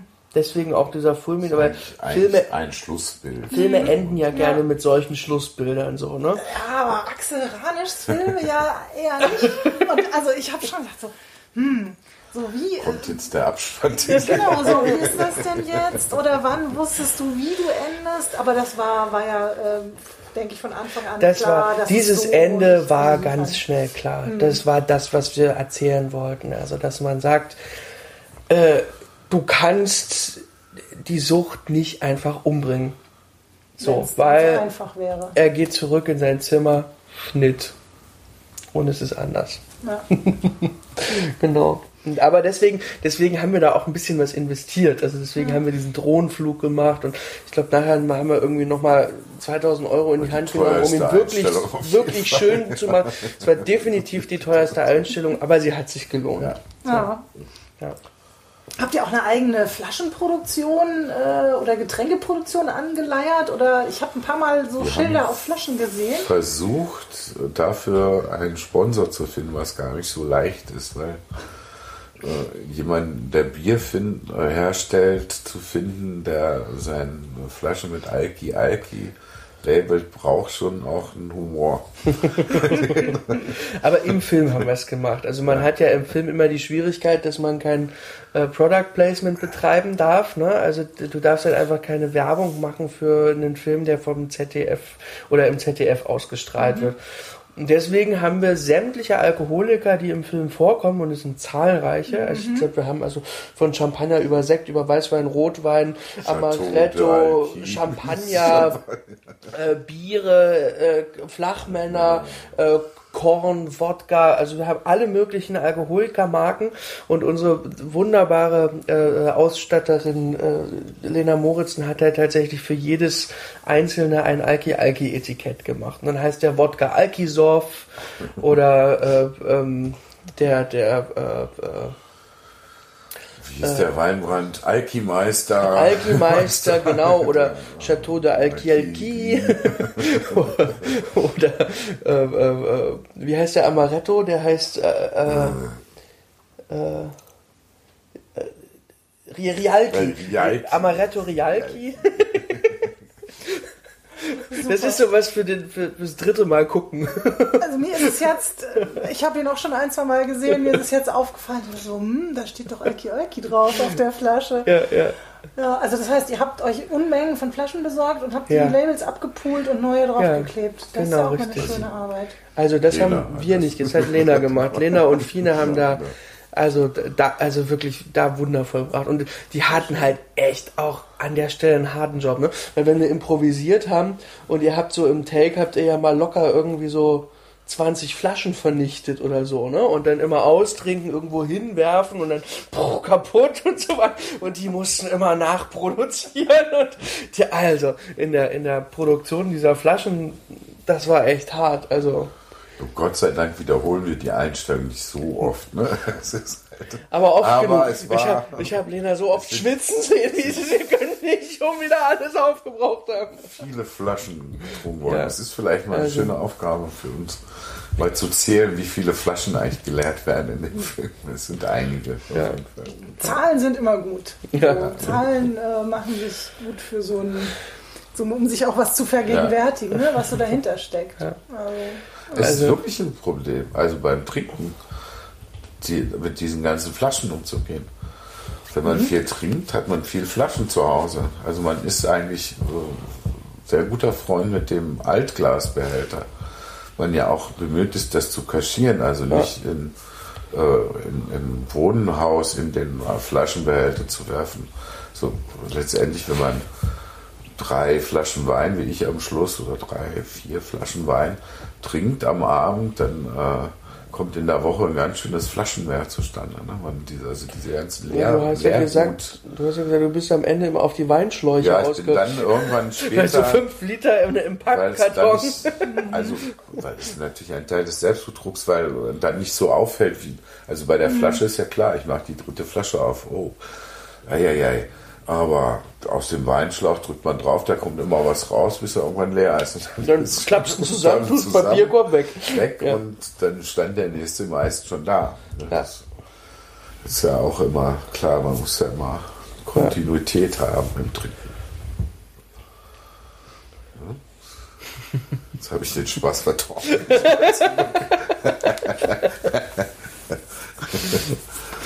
ja. ja. Du hast es eben angesprochen, es ist eine ZDF-Produktion. Ja. Vor allem. Also was das Geld angeht oder auch den. Na genau, wir hatten wir ein ZDF, kleines Fernsehspiel, ist also nach Ich will mich Disco das zweite. Ja. Ähm, dann haben wir Kohle gekriegt vom Medienboard Berlin-Brandenburg, was wirklich phänomenal ist, dass das geklappt hat. Und wir da auch sehr dankbar sind. Wir haben Geld bekommen von der ähm, kulturellen Filmförderung, äh, äh, genau, äh, kulturellen Filmförderung in Mecklenburg-Vorpommern und vom MDM, Mitteldeutsche Medienförderung in äh, Sachsen-Anhalt. So, das heißt, wir hatten tatsächlich wirklich Förderer auf unserer Seite mhm. und hatten eben ein ähnlich großes Budget wie auch schon bei Ich fühle mich Disco. So was äh, was für uns als sehr gute Filme, Produktionsfirma ein Novum war, weil bisher haben wir die Filme ja einfach so gemacht. Also und ist der dritte sehr gute Film. Genau, und richtig. Vorher Räuber und Dicke Mädchen genau. war halt eher. Genau, so Dicke Mädchen, ne, ein, ein Teammitglied 517 Euro und 32 Cent Ausgaben. Ähm, während des Drehs Räuber weiß nicht, irgendwas. Da waren wir 2000. Na, 5000, irgendwas. Also, auf jeden Fall haben wir die ganzen Preisgelder verkloppt, die wir für, ich für mich, äh, für, für dicke Mädchen bekommen mhm. haben. Ich fühle mich Disco dann, äh, äh, sollte ja eigentlich mal der erste Film werden, äh, produziert von Cordus und Cordus. Äh, auch schon ein kleines Fernsehspiel, äh, äh, Medienboard Berlin Brandenburg und Arte war damals mit im Boot weil das auch so schön geklappt hat mit einem kleinen Fernsehspiel und äh, weil äh, Katharina Dufner auch einfach die tollste Redakteurin in Deutschland ist, war das echt nicht schwer, äh, Alki Alki finanziert zu kriegen. Mhm. Das ist schon, also, es ging einfach. Und Sollte ich kann es eigentlich. Thema jetzt nicht glauben. Oder wir machen was über Alkoholismus und wir improvisieren das. Naja, es ist äh, äh, Medienbord Berlin Brandenburg, Frau Nius hat äh, zu uns schon gesagt, so, also äh, Sie, Sie wissen schon, also ich hoffe nicht, dass Sie da groß Kinozuschauer erwarten, weil die wird es nicht geben. das habt ihr, habt ihr, gehört, ja? Das wollen wir doch jetzt mal sehen. Ja, das, das wollen wir sehen. Also das wäre das wär doch was, das, das, diesen Beweis anzutreten, dass es doch geht. Ja? Bitte, genau. Aber bevor wir gleich zu dem Kino, äh, auch zu den Terminen von der Tour nochmal kommen, ähm, Festivals hattet ihr ja auch. Genau, Premiere, Premiere. war äh, Filmfest München. Mhm. Eine sehr, sehr schöne Premiere. Die mögen dich, ne? Ja. Das Und wir schön. sie auch. Da geht es ja. mit Kontinuität, genau. genau. Ja, gegenseitige Liebe, genau. Ja. Nee, und dann, äh, ja, wir, wir tun jetzt so durch die, durch die deutschen, durch die deutschen Filmfestivals, die zurzeit alle am Laufen sind. Also wir haben äh, äh, äh, Kinofest Lünen, äh, Films in, in Mainz, X-Ground, Wiesbaden, Ahrenshoop waren wir. Genau, in, in, in Neubrandenburg auf äh, äh, Filmkunsttage in Sachsen-Anhalt. Ist, also es waren. Es kommen jetzt noch jetzt, einige, der, wir sind ja relativ nah wir haben ja nur so ein geringes Auswertungsfenster. Ja, ja, sobald der Film genau im Kino startet, ist er in der Regel im gleichen Land für Festivals nicht mehr attraktiv. Und genau, richtig. Und, und was halt auch ist, dass wir äh, nicht so eine lange Kinoauswertung haben, weil wir eigentlich offiziell ein Fernsehfilm sind. Mhm. So, und die aber trotzdem ermöglichen, dass wir den Film im Kino auswerten können. Also, so. vom ZDF sind wir als Fernsehfilm gefördert. Genau, richtig, richtig. Mhm. Aber mit der mit der, der Erlaubnis wir tatsächlich genau Auswertung, aber wir haben nicht die lange Sperrzeit, die wir eigentlich hätten. Was auch ein Novum ist. Also das war schon auch ein langes Hin und Her und es ja. gibt es eigentlich nicht in der Form. Also ja, unsere internationale Premiere steht jetzt auch fest, Ende ja. November äh, auf dem Filmfest in Tallinn. Ach. Ja. Sehr schön. Und da werdet ihr auch sein? Ich bin Alle? da. Du bist ich da. bin da auf jeden Fall. So. Ja, toll. Und, äh, und ihr tut ein bisschen weiter durch Deutschland. Ja. Wir teilen uns dann auf. Wir, wir sind ein großen Teil zusammen unterwegs, aber teilen uns dann äh, in verschiedenen Punkten der Tour auch auf. Mhm. Axel in Tallinn ist und ich bin in der Zeit, glaube ich, in Wiesbaden mhm. auf dem Filmfest. Und, das ist dann X-Ground, ne? Genau, das X-Ground, mhm. ja. Aha, genau. Ich weiß, ähm, dass wir uns nochmal in Dresden sehen. Ja, am 25. glaube ich. 25.11. Also Dresdnerinnen und Dresdner, die jetzt zuhören, schon mal vormerken. Ähm, Köln hattet ihr auch gesagt? Am 14. 14 also äh, können wir kurz der, der Reihenfolge am 11. Also jetzt am 10. Äh, ist äh, große Premiere in der Kulturbrauerei. Obwohl, wenn der Podcast gesendet wird, befürchte ich, dass es keine Karten mehr gibt. Ich, also man kann jetzt schon keine mehr mhm. äh, online oder per Telefon bestellen. Mein Vater hat aber vorhin noch welche äh, direkt an, an der, der Kinokasse gekriegt, aber ich befürchte, dass es tatsächlich, was natürlich toll ist für uns, dass die Premiere ja. gleich ausverkauft ist, ist mega geil. Aber 10., 11., äh, äh, wie gesagt, Kulturbrauerei. Am 11. haben wir Premiere in Leipzig. Leipzig. Äh, 12. Am 12. sind wir in Schwerin. Am 13. sind wir in Düsseldorf und in Lünen auf dem, auf dem Kinofest. Am 14. sind wir in Köln. Am 15 sind wir in Lünen nochmal. 15 sind wir in Lünen nochmal, genau. Dann geht es am 16. Da sind ist wir wieder in Berlin. Richtig, am 16. waren zwei Kinos. Ich glaube einmal Lichtblick-Kino und Movimento. Im Lichtblick ganz nebenbei ist gerade die äh, Werkschau Axel. Ja, ist das nicht äh, am Konrad-Adenauer-Platz? Nee, das ist, das ist später. Das ist am. Ähm, am 17. So, Aber ganz kurz, Lichtblick-Kino ist, ist tatsächlich, die, die, sind, die sind Wahnsinn. Die Elisa, die macht jetzt eine Werkschau. Alle vier bisherigen Filme zeigt sie diesen Monat rauf und runter. Also man kann Räuber gucken, man kann dicke Mädchen gucken, man kann Ich film mich Disco gucken und man kann Alki gucken. Also wirklich phänomenal. Ah ja, also am 16. Äh, Lichtblick-Kino und Movimento. Äh, vorher läuft im Lichtblick-Kino auch Liebe mich, da spiele ich so eine, äh, die Biene. Äh, die, eine dicke Biene. Ach, wunderbar. Von Philipp Eichholz, werde ich auch da sein. Am 17. sind wir dann Hackische Höfe und Bundesplatz-Kino in Berlin. Und dann sind wir am 18. in Halle an der Saale. Mhm. Dann sause ich nach Tallinn und du machst Göttingen. Ah, Göttingen, genau. Am Göttingen, 21. Göttingen, genau äh, im, im, im Kino Lumière, wunderbares Kino, die sind auch immer wieder, die sind treue Fans und spielen uns immer wieder. So lernt man Kinos kennen, das Aber ist hallo, schön, ne? ja. Also und ich nehme auch an, die sympathischen Kinos in unserem so Lande. So tolle Kinos, mhm. es gibt echt so tolle Kinos. Und also ganz tolle Kinomacherinnen ja, und Macher. Ja, also so ja. viele Leute, die wahnsinnig viel Leidenschaft haben und Spaß und Filme an Land ziehen oh, und die Leute in, dazu. In Münster, in Bochum, mhm. in Halle, in Leipzig sind so tolle Leute. Man muss doch mal auch sagen, die Kinos, wo wir in sind. München. Jetzt, ja. wie du gerade alle gesagt hast, da laufen wir auch eine ganze Weile. Mhm. Genau, also richtig. also man kann natürlich sich, an, also die, die Termine, die ich genannt habe, sind da, wo wir da sind. Aber die laufen da auch jetzt erstmal in der Regel zwei Wochen für den Anfang und dann, äh, wenn ihr dann da reingeht, dann auch länger. genau. Das ist der Plan. Genau. Aber du schreibst alle Termine wahrscheinlich und verlinkst äh, äh das mit der Missing Film Seite. Ja, es genau. geht ja noch weiter. Wir sind dann, du bist in Konstanz und genau, ich bin richtig. in Hamburg. Ich mache noch Freiburg. Genau. Äh, es gibt noch einige weitere Termine, wo wir auch sind und auch wo der Film gespielt wird. Ja. glaube ich, drei, über 30 Kilos ja. ne, im, ja. im, Moment. Genau, werden auch sicherlich einfach immer wieder welche dazukommen, mhm. äh, denke ich mal. Ich wünsche ja. dem Film und euch, dass er lange läuft in den Kinos. Das wäre schön immer wieder einen Anlass sich findet, äh, den zu zeigen. Auch das ist aber bei dir ja eigentlich immer mal wieder, dass er auch nach der offiziellen oder der normalen Kinoauswertung hier mal wieder gezeigt wird, da mal läuft. Mit Räuber ist das super. Räubern läuft nach wie vor. Mhm. Also in Deutschland, die Kinder, also die Kinos spielen die Kinderprogramme am Sonntag, die spielen Räuber. Das ist phänomenal. Ja. Wir hören nicht auf. So muss das sein. Ja. Wunderbar.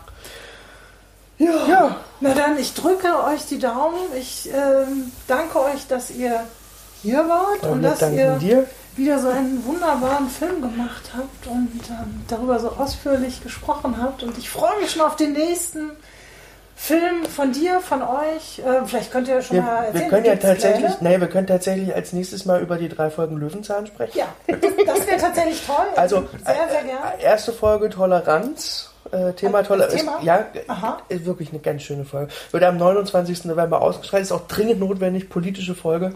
Muss mhm. unbedingt äh, geguckt werden ja. von so vielen Menschen wie möglich. Und dann haben wir noch Gold und Skarabäus, also Mistkäfer, mit Heiko als einen wirklich zwielichtigen Käferforscher. Der Gregor Samuel heißt. Ah, ja. Und auch nicht mehr so richtig menschlich aussieht oder sich bewegt. Leicht, leicht mutiert. Da hinten läuft gerade Kafka durchs Bild. Ja, Kafka-esker. Ja. Also oh, wow. über die Folgen Löwenzahn können wir tatsächlich sprechen. Und dann drehen wir ja jetzt, wir, sind, wir machen ja jetzt so richtig, äh, äh wir sind ja Primetime-mäßig unterwegs. Nein. Ich drehe ja für die Degeto mit den Cordes-Schwestern äh, 20.15 Uhr Freitag ARD eine Fernsehkomödie. Ach. Nach einem Drehbuch, was nicht von mir ist, sondern vom großen Sönke Andresen, der auch schon eigentlich für mich Disco mitgearbeitet hat und so weiter. Ja. Aber das wird als nächstes gedreht. Äh, Heiko als äh, äh, ja, Polizeimeister Schulze 2. eine, eine ganz turbulente Geschichte über einen älteren Mann, der eigentlich nur seinen Staubsauger reparieren wollte. Auch wieder mit vielen Bekannten. Ne? Nein, ich nehme natürlich meine ganze Familie mit, weil ohne die drehe ich keine Filme. So. Gut. Da bleibst du konsequent. Genau, richtig. Sehr gut. Selbst, selbst, das ist ja das Tolle, selbst wenn wir 20.15 Uhr für die ARD drehen, versuchen wir so konsequent wie möglich. Ich glaube, die Degeto weiß noch gar nicht, was für ein schräger Film das wird. Die denken immer noch, dass sie das unter Kontrolle haben. Ja, die hören so das neue Talent im deutschen Kino und Fernsehen und denken so in ihren Kategorien, das ist. Ja, aber ist doch toll, ist doch, ist doch mutig von denen. Ja, na genau. Und im besten Fall geht es nachher gut. Ne? Wenn nicht, dann habe ich nie wieder einen Job bei der ARD, aber wir haben ja auch andere Beschäftigungsfelder. Ja, bis jetzt hat es aber wirklich gut geklappt, auch wenn es irgendwie, wenn die das auch nicht so vorhatten oder nicht so dachten, dass das überhaupt funktionieren kann und das mit dem Improvisieren immer so ein bisschen hm, komisch fanden oder zumindest unbekannt oder das haben wir doch noch nie gemacht. Es war so geil also, letztens bei Löwenzahn. Es hat so Spaß gemacht. Ah, da müssen wir gleich ja, ja, ja. Da ähm, könnt ihr gespannt sein. Wir machen einen ganzen produktiven Monat hier, wenn du sagst, das wird schon im November ausgestrahlt, mhm. dann, also 2015 dann wohlgemerkt, dann ähm, machen wir. Aber das ist für die, jetzt dieses Jahr, ne? Löwenzahn ist natürlich für Frühaufsteher, ne? Das ist immer so. Ach, es gibt doch Mediathek und Ach so, alles. ja, na gut, ich glaube, okay. das ist. Ja, ja, ja. Außerdem, ähm, also ich meine, dir zuhören, wie du davon erzählst, ist es vermutlich genauso toll, wie dann den Film zu gucken. Das ist ja das Schöne, es ist immer so schön mit dir, oh. mit dir diesmal zu plaudern. Nee, also bevor es jetzt toll. zu süß und schleimig wird, beenden wir lieber diese Podcast-Folge. Ich, ich habe mich jetzt einfach mal selber kommentiert, ähm, aber hier nochmal äh, die Bitte an die Hörerinnen und Hörer, ähm, mal eure Meinung, euer Feedback dazu lassen. Ich würde mich sehr freuen. Und damit äh, machen wir Schluss für heute auf ein baldiges Wiedersehen und ähm, Vielleicht im Kino. Macht es gut. Das, das sowieso. Adieu. Adieu. Tschüss.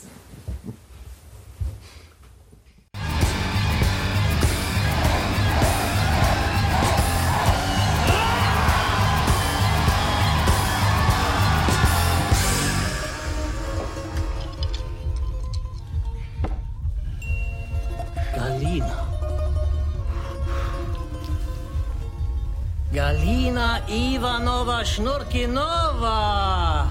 Große Freude. Die große Freude ist ganz auf meiner Seite. Oh, Galina. Ach, das ist schön.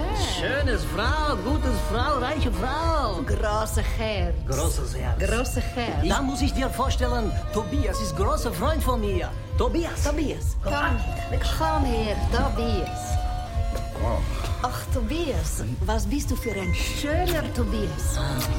Äh, Tobias ist ein junger Architekt. Oh, das ist ein guter Zufall. Hast du Zeit für mich? Ich habe alle Zeit der Welt. Weißt du, ich habe eine Idee.